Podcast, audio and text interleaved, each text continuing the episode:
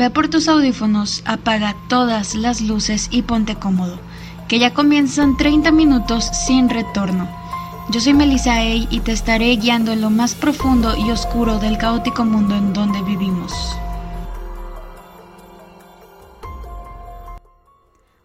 Buenas noches tengan todos ustedes, sean bienvenidos a Sin Retorno, en esta ocasión es el capítulo número 17, muchas gracias por estarlo escuchando otra vez. Y bueno, en esta ocasión como es diciembre y como estamos en todas estas fechas familiares y bonitas y de perdón y la chingada, pues les traigo un especial de tragedias navideñas, porque no todo es bonito en diciembre, señores, no todo es bonito en estas fechas. Suceden cosas horribles en el mundo y la gente merece saber. Disculpen bien machín lo hardcore de esta introducción, pero de verdad hay rinconcitos súper oscuros en estas fechas, o sea, no se salvan fechas tan bonitas familiares y del perdón, como dicen, no se salvan de cosas horribles y verdaderamente horribles. Sin más preámbulo, empezamos con el especial de tragedias navideñas de Sin Retorno número 17. Amigos, no hay manera de nivelar este conteo. De verdad, cada una de las tragedias es igual de horrible que la anterior. Todas son igual de horribles. Entonces, no importa eh, la numeración que yo las haya puesto. La verdad, dejé para el final un, un caso que impactó a Estados Unidos, pero vamos a hacer un conteo de tragedias que han sucedido en estas épocas del año. Y la primera, como les digo, no es ni la menos horrible, ni la más fea, ni nada de eso. No hay manera de enumerar las cosas tan terribles de las que vamos a hablar hoy. Esta tragedia sucede el 24 de diciembre del 2008, o sea, no tiene en realidad tantísimo tiempo, tiene 11 años apañitas. Y bueno, Bruce Jeffrey Prado se disfrazó de Santa Claus y salió de su casa con un regalo y con un arma. Se dirigió a casa de sus suegros, donde cuando tocó la puerta les disparó hasta matarlos a su suegra y a su suegro. Después de eso le empezó a disparar a todas las personas que estaban ese día en la fiesta navideña.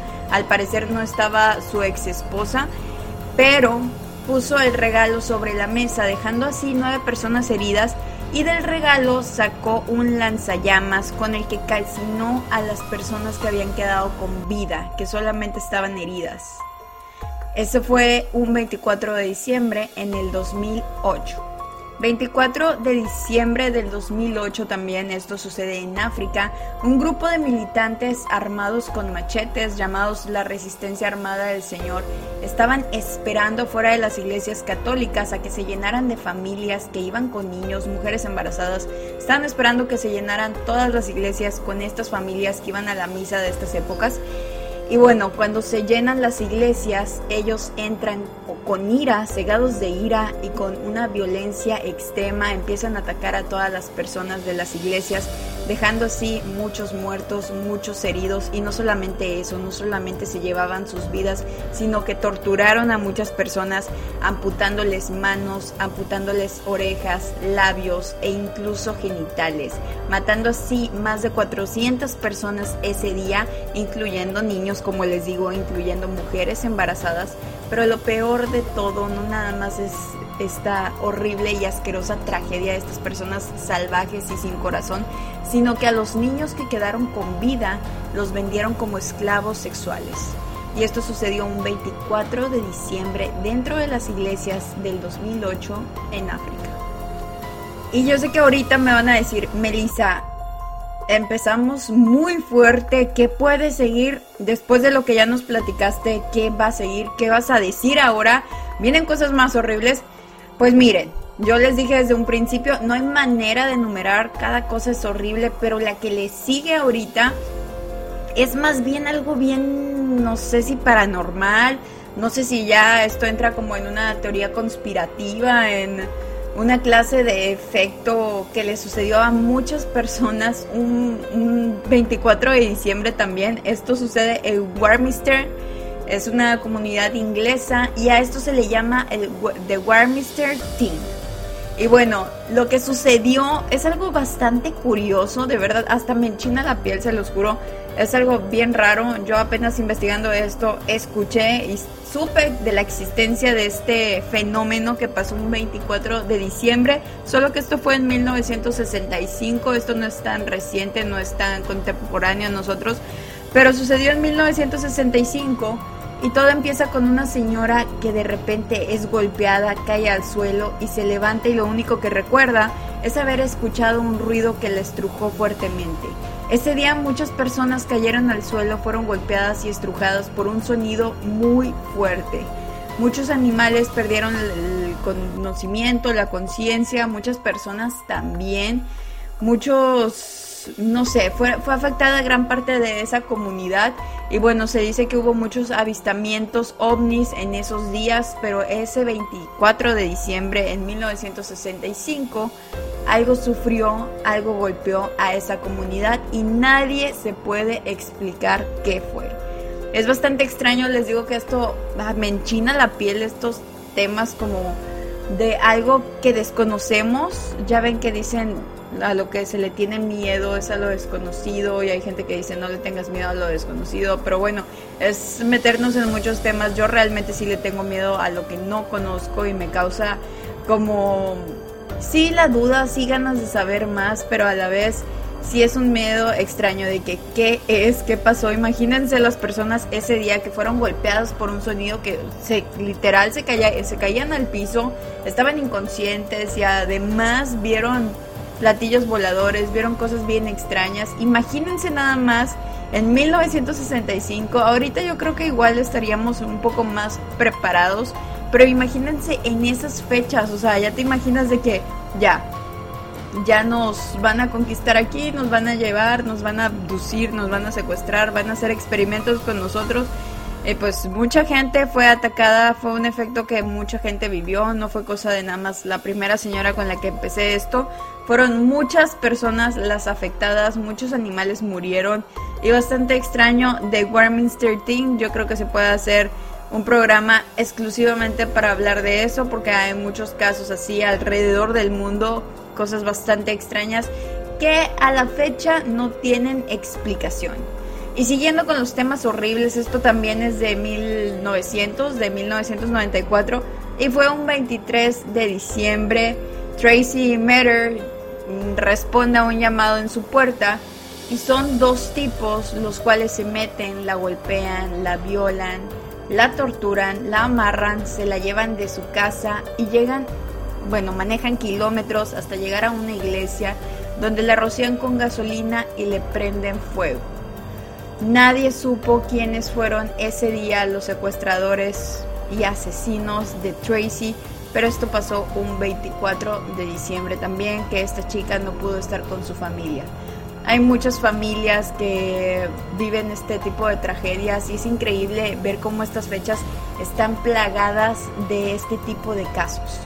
Un dato random que les quiero compartir que me acaban de hacer saber hace poco, yo no tenía conocimiento de esto y se los quiero compartir ahora, es que en diciembre la tasa de suicidios es la más alta, o sea, más gente se suicida en diciembre que en cualquier otra época, mes del año. Entonces, ¿qué está pasando? ¿Qué hace que esta fecha, pues así como tiene un toque bonito, también tenga un toque triste, melancólico? Nunca lo sabremos, lo que sí sabemos es que está lleno de tragedias y el día de hoy en la última luna vamos a hablar de todas estas. Y ahora sí, la que dejé para el último es un caso que conmovió, que hizo temblar, que paralizó. Prácticamente para mí es un santo grial. Ya habíamos hablado de esto de la Dalia Negra, que es un santo grial, uno de los crímenes sin resolver más grandes de Estados Unidos. Pero este no se queda tan atrás. Igual fue un crimen que nunca a la fecha no se tiene explicación, a la fecha no se sabe qué pasó. Eh, integrantes de la familia se han ya fallecido. Y bueno, es de John Bennett Ramsey. Y su muerte llena de dudas, llena de intrigas y llena de presuntos culpables. Es así como empezamos el tema principal de hoy en La Última Luna, el caso de John Bennett Ramsey. John Bennett Ramsey nace el 6 de agosto de 1990 Ella es hija menor de un matrimonio muy bien acomodado, un matrimonio que le iba bastante bien. Se dice siempre que lo mencionan que era la típica pareja a la que todos aspiran. Eran una pareja a la que financieramente les iba muy bien, tenían dos hijos preciosos, que era John Bennett y su hermano mayor. John Bennett era una participante de certámenes de belleza y es aquí donde empiezan las opiniones divididas porque bueno, su mamá Patsy Ramsey, ella también había participado en certámenes de belleza y todas estas cosas, entonces mucha gente decía que Patsy obligaba a John Bennett a participar en estos concursos y que pues prácticamente la niña sufría mucho, a la niña no le gustaba y era obligada por Patsy, la hacían eh, trabajar muchas horas en esto, iba a concursos de modales, de cómo caminar, de cómo modelar, de cómo hablar, de bailar y explotaban de alguna manera a la niña. Otros, por el contrario, dicen que la niña disfrutaba mucho de estos certámenes, que a ella le gustaba mucho ir a los certámenes, no que su mamá fuera que estuviera cumpliendo su sueño frustrado viéndose reflejada en John Bennett, para nada, sino que la niña era muy apoyada por su madre, a quien le encantaba todo eso y ella disfrutaba de todo esto. La cosa aquí importante, más de que si John Bennett era obligada o no que se sabe, o sea, se reflejaba que no era obligada, que la niña, a la niña le gustaba ir. Pero la cosa aquí es que esto era causa de que fuera admirada o tuviera foco ante muchos pedófilos.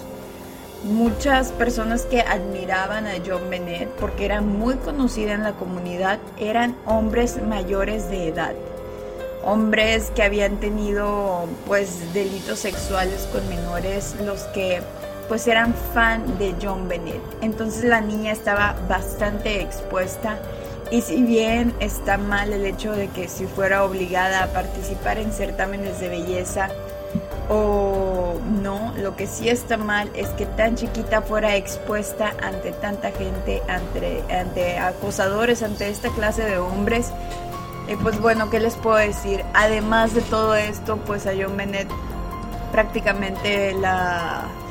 Pues sí, la sometían a largas horas de entrenamientos. También la vestían pues con vestidos no tan para niñas, era maquillada de una manera muy excesiva. Y ya se imaginarán todos estos concursos de niñas chiquititas de 5, incluso ahí hasta de 3, 4 años, donde las pintan, les modifican los dientes, incluso les ponen dentaduras falsas, les ponen unos peinados súper enormes, unos vestidos que no van acorde a su edad. Y pues el simple maquillaje y a estas cosas siempre se acercan gente enferma, pedófilos y gente pues que fue acusada, que tiene antecedentes de, de acoso sexual o de antecedentes sexuales ante niños bastante peligroso y John Bennett era en el mundo en el que se relacionaba, en el mundo en el que vivía. Y bueno, ¿qué pasó con John Bennett? Pasa que un 25 de diciembre a las 5 de la mañana Patsy se levanta porque al parecer ya no tenía nada de sueño, baja a su cocina para tomarse un café y es ahí donde encuentra una carta, una nota que eran dos hojas, prácticamente esto ya, ya es una carta, una carta de dos hojas en la que se pedía un rescate. Al momento de ella ver esto, le empieza a gritar a su esposo y le pide que vaya y busque a ver si sus hijos están bien. Y pues encuentra a su hijo, pero a John Bennett no le encuentran por ningún lado. La mujer se alarma mucho, habla al 911. Vamos a poner un pedacito de la llamada para que escuchen lo desesperada que estaba Patsy. 911 emergency. What's going on? 5515th Street. What's going on there, ma'am? We have a kidnapping. Hurry, please. Explain to me what's going on, okay? There, we have a, there's a note left and our daughter's gone. A note was left and your daughter is yeah. gone? How old is your daughter? Six years old. She's gone. Six years old. How long ago was it? I don't know. I just found the note. Oh my God, does it say who took her? What? Does it say who took her? I don't know. It's, there's, a, there's a ransom note here. It's a ransom note? It says FBTC. Victory. Please. Okay, what's your name? Are you Kathy Ramsey? I'm the mother. Oh my God. Please. I'm, okay, I'm sending an officer over, okay? Please. Do you know how long she's been gone? No, I don't. Please, we just got out. Is she right here?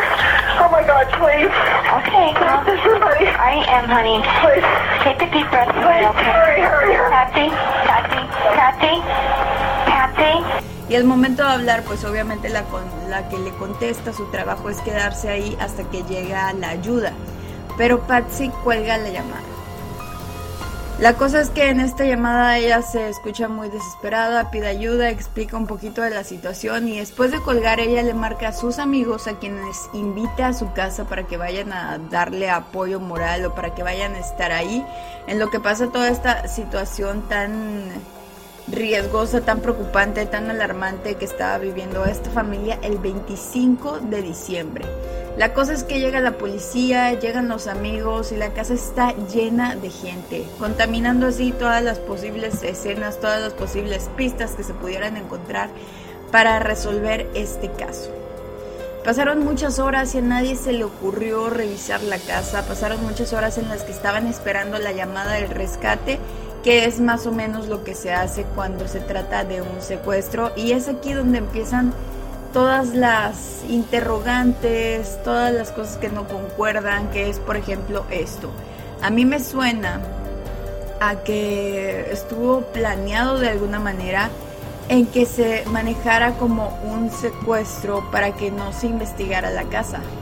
Pero bueno, pasaron alrededor de 3, 4 horas cuando la policía dijo que iban a revisar la casa por primera vez. Al decir que van a revisar la casa para pues buscar qué podían encontrar, qué pista o lo que fuera, el papá de John Bennett y uno de sus amigos se, se acercan y deciden también buscar. A los minutos de que el señor empieza a buscar, encuentra a su hija y esta niña estaba en el sótano de la casa. Todo este tiempo, desde la llamada, desde la lectura de la carta, la llamada al 911, la llegada de la policía y de los amigos, todo este tiempo John Bennett había estado dentro de la casa, en el sótano de la casa. Aparentemente la escena era bastante trágica. Cuando le encuentra a su papá, lo que hace inmediatamente es cargarla y llevarla a la parte de arriba donde estaba toda la gente la policía que estaba ahí vio a la niña, la cargó, fue y se la llevó a su mamá. Su mamá en una escena pues bastante dramática la abraza, empieza a pues irse atrás, adelante, llorando, desconsolada porque su hija estaba muerta. Y bueno, es así otra de las contaminaciones que fue la contaminación del cuerpo. A la niña la tomaron su papá, la tomó la oficial y la tomó su mamá, dejando así el cuerpo pues contaminando, contaminado y sin posibilidades de saber qué había pasado con John Bennett. Claro que se siguió haciendo la investigación porque ya todo estaba bastante extraño, la policía no sabía por dónde empezar. Pero nosotros vamos a empezar por cómo fue encontrado el cuerpo. Bueno, si bien sabemos que el cuerpo lo encontró el papá de la niña en esta búsqueda que se inició dentro de la casa donde durante horas no habían buscado. Y a la niña se la encontró en el sótano, como ya les mencioné, cubierta con una manta blanca. Tenía las muñecas atadas sobre su cabeza, una cinta adhesiva en su boca y un cordón de nylon alrededor de su cuello. La causa de muerte oficial de la niña fue estrangulamiento, pero además tenía un golpe en la cabeza que le había dejado una fisura, una, digamos, cortada de 8 pulgadas de largo, le habían golpeado con algún objeto y eso también había sido parte de la causa de la muerte. Se notaba al momento de encontrar el cuerpo de John Bennett que había sido también abusada sexualmente, después se descartó eso pero en su ropa interior se había encontrado pipí y sangre, además de que se encontró también ADN masculino. En estas pruebas que se le hicieron al ADN que se encontró en la ropa interior de John Bennett, se descartó que fuera alguna persona porque se hicieron pruebas a más de, creo que fueron 800 personas que cumplían condenas o que llegaron en algún punto a estar en la cárcel por delitos sexuales en contra de niños y no dio match, no concordó con ningún ADN de ninguna de estas personas. La cosa que se decía mucho también es que probablemente había sido el papá porque la niña al parecer tenía lesiones en su vagina. Esto sugería que había sido abusada sexualmente. John Bennett tenía un problema que era hacerse pipí en la cama y ya tenía seis años. Hemos hablado de esto anteriormente. El no poder controlar los esfínteres habla muchas veces de que los niños son abusados de alguna manera, a veces no sexual, pero la mayoría de las veces sí es que sufren abuso sexual y es por eso que no pueden controlar los esfínteres. Eh, la mamá de John Bennett había dicho que a la niña la había llevado al pediatra una vez por una infección en las vías urinarias, me parece, según esto, por haber tomado un baño de burbujas. Pero como sabemos, esto también es una prueba clara del abuso sexual infantil. La cosa también que se decía mucho es que probablemente los papás habían tenido alguna clase de accidente con John Bennett, el cual había causado la muerte y que habían preferido matarla debido a que si acudían a urgencias se le iba a hacer un examen de cuerpo completo a John Bennett en el que se viera la lesión vaginal que tenía y en ese momento hubiera ido inmediatamente a la cárcel el papá de John Bennett. Ojo aquí, no nos podemos olvidar de su hermano que en ese momento tenía nueve años. Su hermano también es parte fundamental de toda esta investigación, es una pieza clave porque muchas veces, de hecho, ABC me parece hicieron un documental en el que aseguraban con pruebas reales y ellos incluso hicieron una copia exacta de la casa y empezaron como a, a hacer paso a paso lo que pudo haber pasado ellos aseguraban que el asesino de John Bennett había sido su hermano y que esto había podido ser realmente a lo mejor un error, a lo mejor había sido sin querer. Este niño anteriormente ya le había pegado a su hermana, de hecho en una de las ocasiones que la agredió físicamente le tuvieron que reconstruir un pómulo, un cirujano del golpe tan fuerte que le había dado su hermano entonces había una posibilidad muy grande que a este hermano se le haya pasado la mano y le haya pegado y haya pues dejado casi inconsciente a John Bennett y que no hayan podido llevarla a urgencias debido a las lesiones de la vagina. De cualquier manera, la niña claramente tenía, no sé, era violentada, no nada más por su familia, sino por el agresivo de su hermano.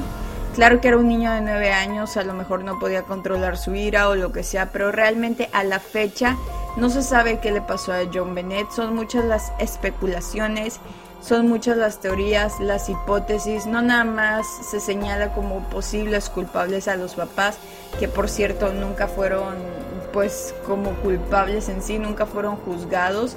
De hecho, se les acusó mucho tiempo por haber sido ellos los asesinos de John Bennett pero después de que fueron acusados, el gobierno, la seguridad les pidió una disculpa y se les retiraron todos los cargos y se les dejó de acosar y se les dejó de poner en la prensa como los posibles culpables.